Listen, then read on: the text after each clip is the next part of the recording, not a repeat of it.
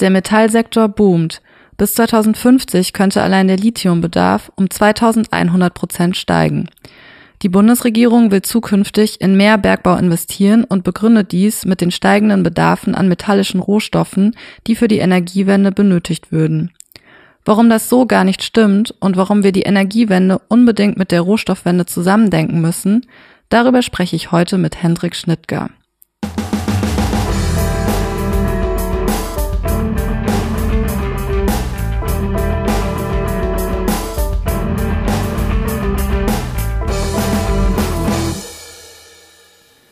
Hallo, herzlich willkommen bei Kompass Weltwirtschaft, dem Podcast von PowerShift. Mein Name ist Vanessa Fischer, ich bin hier Pressereferentin und Thema unseres heutigen Podcasts sind die Metalle für die Energiewende. An dieser Stelle ein großer Dank an alle, die uns mit einer Spende unterstützen. Ohne euch wäre unsere Arbeit hier nicht möglich. Falls ihr spenden wollt, findet ihr alle Details dazu in den Show Notes. Jetzt aber zurück ins Studio. Ich bin wie immer nicht alleine. Neben mir sitzt Hendrik Schnittger. Hallo Hendrik. Hallo Vanessa, danke für die Einladung. Sehr gerne. Schön, dass du hier bist. Du bist heute nicht nur zum ersten Mal hier im Podcast zu Gast, sondern auch noch relativ neu im PowerShift-Team. Magst du dich einmal kurz selbst vorstellen? Ja, gerne. Ähm, ich habe vor kurzem meine Masterarbeit zum Thema Kreislaufwirtschaft in der deutschen Windkraftbranche abgeschlossen mich da unter anderem mit den Rohstoffbedarfsprognosen für die Energiewende beschäftigt. Und seit Mitte diesen Jahres arbeite ich jetzt daran, meine Forschungsergebnisse bei PowerShift einzubringen und das Ganze dann noch um ein paar weitere erneuerbare Energieproduktionsformen zu erweitern. Ja, ganz herzlich willkommen im Team. Und damit sind wir eigentlich auch schon mitten im Thema. Wir wollen heute über Metalle für die Energiewende sprechen. Ihr habt dazu im Rohstoffteam ja kürzlich eine Publikation rausgebracht, an der du auch mitgearbeitet hast. Kannst du erstmal kurz skizzieren, worum es dabei eigentlich geht? Ja, ich kann es mal versuchen. Also unser Ausgangspunkt war, dass sich derzeit Bergbauunternehmen als Partner für eine grüne Zukunft präsentieren und so eigentlich versuchen, neue Abbauvorhaben durchzudrücken. Und dabei berufen sie sich auf Studien wie zum Beispiel von der KU Leuven, laut denen der Lithiumbedarf in 2050 äh, um 2100 Prozent höher liegen könnte als in 2020. Von Kobalt, einem anderen Batterierohstoff, wird da von einer 400-prozentigen Steigerung gespr gesprochen, also viermal so hoher Bedarf, wie er jetzt gerade ist. Und über diese Statistiken versucht eben auch die Bundesregierung, ähm, den Ausbau von neuen Bergbauprojekten zu legitimieren. Wir wissen aber ja aus unserer Arbeit, dass neue Bergbauprojekte mit vielen Problemen einhergehen. Das ist zum Beispiel Entwaldung, das ist Landnahme, die dadurch stattfindet. Das sind Umweltverbrechen wie beim bekannten Beispiel von Brumadinho, wo ein Damm gebrochen ist von einem Absetzbecken in einer Eisenerzmine und dort eine Lawine dann aus schwermetallhaltigem Schlamm mehrere Dörfer weggespült hat, 270 Menschen getötet hat und eigentlich das komplette Ökosystem in der Region auf Jahrzehnte verseucht hat. Ja, das Becken, das auch kurz zuvor vom TÜV Süd geprüft worden war. Ich finde es einen spannenden Punkt, dass die deutsche Politik die Ausweitung des Bergbaus im globalen Süden immer wieder mit der grünen Transformation hier im globalen Norden rechtfertigt. Wir haben hier in der letzten Podcast-Folge auch über die Rede von von der Leyen im EU-Parlament gesprochen. Da hat sie gesagt, dass der Zugang zu Rohstoffen entscheidend für den Erfolg unserer grünen Transformation hin zu einer nachhaltigen und digitalen Wirtschaft sei und Lithium und seltene Erden bald wichtiger seien als Öl und Gas. Und sie sagte damals auch, dass der große Bedarf ein Zeichen für das Erreichen des Green Deals sei. Ich habe mich damals mit Hanna unterhalten. Hört doch gerne mal auch in diese Folge rein. Das war Folge 32. Jetzt aber zurück zu dir, Hendrik. Ähm, wenn der Metallbedarf so enorm hoch ist, du hast gerade bei Lithium gesagt, dass der Verbrauch bis 2050 um 2100 Prozent steigen könnte, heißt das dann, dass der Ausbau von Wind- und Solarkraftanlagen am Ende gar nicht ökologisch ist? Das ist ein spannender Punkt, weil es eigentlich ein Fehlschluss ist, der ganz oft gemacht wird in letzter Zeit und den dann die fossile Lobby immer wieder aufgreift, um gegen Erneuerbare zu lobbyieren. Wir haben uns in besagten Studie nämlich die tatsächlichen Verbräuche von metallischen Rohstoffen angeschaut und dabei vor allem auch auf die verschiedenen Branchen geschaut. Ähm, vor allem wichtig war dabei, dass wir den Verbrauch in der Automobilbranche für Batterien getrennt betrachtet haben vom Verbrauch für Wind- und Solaranlagen, die ja eigentlich die wirkliche Energieproduktion ausmachen. Mhm. Warum habt ihr das getrennt und was habt ihr dann dabei rausgefunden?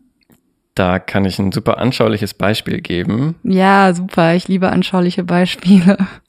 Also wir haben uns VW angeschaut und VW hat den Plan, bis 2030 70 Prozent seiner verkauften Autos ähm, als E-Autos zu verkaufen. Und auf der eigenen Webseite haben die auch aufgestellt, wie viele Rohstoffe eigentlich in so einer Batterie stecken. Wir haben dann anhand der Verkaufszahlen ausgerechnet, wie viele Rohstoffe sie dann in 2030 benötigen würden für die Autobatterien.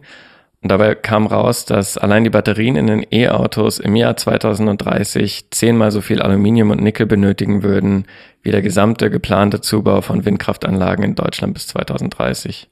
Oha, das heißt, nur diese Batterien brauchen in einem einzigen Jahr zehnmal so viel Alu und Nickel, wie für Windräder in den nächsten acht Jahren benötigt werden? Ja, genau. Hendrik, ich bin ein bisschen sprachlos, das ist echt verdammt viel. Ja, was man auch ganz klar sagen muss, ist, dass die Automobilindustrie generell sehr, sehr viele metallische Rohstoffe verbraucht. Und das von von der Leyen angesprochene Lithium spielt eigentlich nur in Autobatterien eine Rolle. Für erneuerbare Energien wird es kaum benötigt und ähnliches gilt eigentlich auch für Kobalt. Okay, also dass wir diese Metalle in so großen Mengen für die grüne Transformation brauchen, trifft in Wahrheit also gar nicht auf alle Bereiche der grünen Transformation zu. Was bedeutet das denn jetzt für die Energie, aber auch die Verkehrswende, die wir ja auch dringend brauchen? Also die Verkehrswende brauchen wir auf jeden Fall. Wir brauchen definitiv ein Ende der Verbrennermotoren. Aber aus den Zahlen wird auch klar, wir können nicht einfach die Verbrenner eins zu eins mit E-Autos ersetzen. Dafür ist der Rohstoffverbrauch zu groß und die Schäden durch den Bergbau genauso. Ja, eine Forderung, die PowerShift schon lange hat, sind ja auch weniger kleinere und leichtere Autos. Wenn ihr euch dafür interessiert, dann schaut doch mal in unsere Publikation Weniger Autos, mehr globale Gerechtigkeit rein, die ich euch in den Shownotes verlinken werde. Hendrik, jetzt aber zurück zu dir.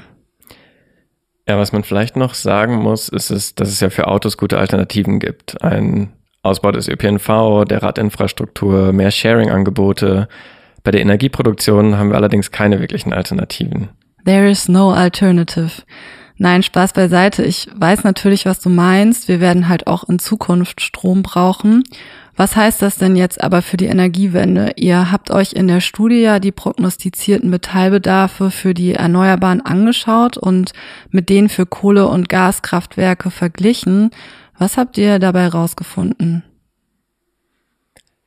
Also Grundsätzlich ist erstmal jede Energieproduktion metallintensiv. Aber wenn wir erneuerbare Energieproduktion, also Solar, Wind und Wasserkraft mit ähm, fossiler Energieproduktion vergleichen, wird klar, dass die Materialbedarfe für Erneuerbare eigentlich nicht deutlich höher sind als die für fossile Energieproduktion.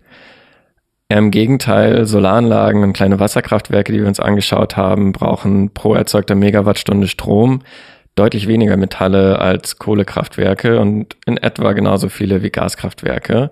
Und dann haben wir uns auch noch die von der EU als kritisch eingestuften Rohstoffe angeschaut und dort brauchen Solaranlagen zwar etwas mehr als die anderen Wind- und Wasserkraft dafür, aber viel weniger als Kohle und nur minimal mehr als Gaskraftwerke. Das heißt, Erneuerbare sind eigentlich gar nicht, wie immer dargestellt, die Treiber für den Ausbau des Bergbaus? Ja, genau. Also dazu kommt auch noch, dass bei Kohle und Gas ja auch noch die wahnsinnig hohen CO2-Emissionen dabei sind und der Abbau von Kohle in den Abbauregionen die Ökosysteme zerstört und der kontinuierlich stattfinden muss, während bei Windkraft die Metalle nur ein einziges Mal benötigt werden, um ein Windrad zu bauen zum Beispiel. Hm. Ja, klar, von der dreckigen Kohle wollen wir ja sowieso weg, aber unabhängig davon, welche negativen Auswirkungen fossile Energien haben, was ist denn euer Fazit aus der Studie? Also in unseren Augen muss die Energiewende Priorität haben, denn um die Pariser Klimaziele auch nur ansatzweise zu erreichen, muss die gesamte Wirtschaft elektrifiziert werden, um dann eben keine fossilen mehr zu brauchen und zu verbrennen. Eine Fabrik, die mit Kohlestrom Maschinen herstellt, produziert ja keinen Strom, aber stößt am Ende auch CO2 aus. Ähm, das sollte gleichzeitig natürlich kein Freifahrtschein für Erneuerbare sein. Auch hier müssen entlang die Lieferketten ökologische und menschenrechtliche Sorgfaltspflichten durchgesetzt werden. Wertschöpfung vor Ort in den Abbauregionen muss ermöglicht werden. Und es muss auch darauf geachtet werden, dass vor Ort Arbeitsplätze geschaffen werden, so dass Menschen in den rohstoffreichen Regionen auch endlich davon profitieren. Dass die Energiewende Priorität haben muss, macht nach allem, was ich heute von dir gehört habe, nämlich dass es für Mobilität schon gute Alternativen gibt und dass wir die hohen CO2-Emissionen, die durch fossile Energien entstehen, natürlich immer mitdenken müssen, total Sinn. Der Metallbedarf, auch wenn er, wie ihr in der Studie gezeigt habt, bei Erneuerbaren gar nicht höher ist als bei fossilen, bleibt aber dennoch hoch. Müsste man da nicht auch Überlegungen treffen, wie in Zukunft ressourcensparender gewirtschaftet werden kann? Total. Und tatsächlich gibt es da ja auch schon tolle Ansätze. Bei PowerShift nennen wir das ja immer Rohstoffwende, also die absolute Reduktion unseres Verbrauchs, zum Beispiel dadurch, dass wir weniger Autos nutzen oder ressourcensparender bauen. Aber es gibt auch in der Industrie und Politik so langsam wieder Bewegungen in Sachen Kreislaufwirtschaft mit einem größeren Fokus auf Langlebigkeit, auf verbesserte Reparatur und auf das Recycling von Produkten nach Ende ihres Lebenszyklus. Über Kreislaufwirtschaft wollen wir tatsächlich in der nächsten Podcast-Folge sprechen. So viel kann ich heute schon mal verraten und das ein bisschen anteasern. Dann wirst auch du wieder zu Gast sein, Hendrik. Ich bedanke mich aber erstmal ganz herzlich bei dir, dass du heute hier warst. Das war echt aufschlussreich. Und ein Danke geht natürlich auch an alle ZuhörerInnen. Liked, teilt und abonniert gerne unseren Kanal. Und ich würde mich sehr freuen, wenn ihr nächstes Mal wieder dabei seid. Bis dahin, alles Gute. Bis bald. Tschüss. Ciao.